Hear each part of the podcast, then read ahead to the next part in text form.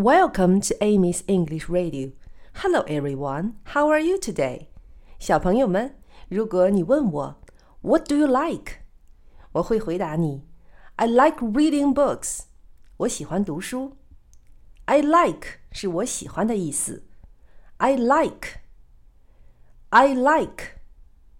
Reading books 是读书的意思。Reading books reading books, reading books. I like reading books. I like reading books. I like reading books. I like reading books. 小朋友们，你们可以回复微信，把你喜欢的事情告诉 Amy，我会在以后的节目中分享给更多的小朋友。拜拜。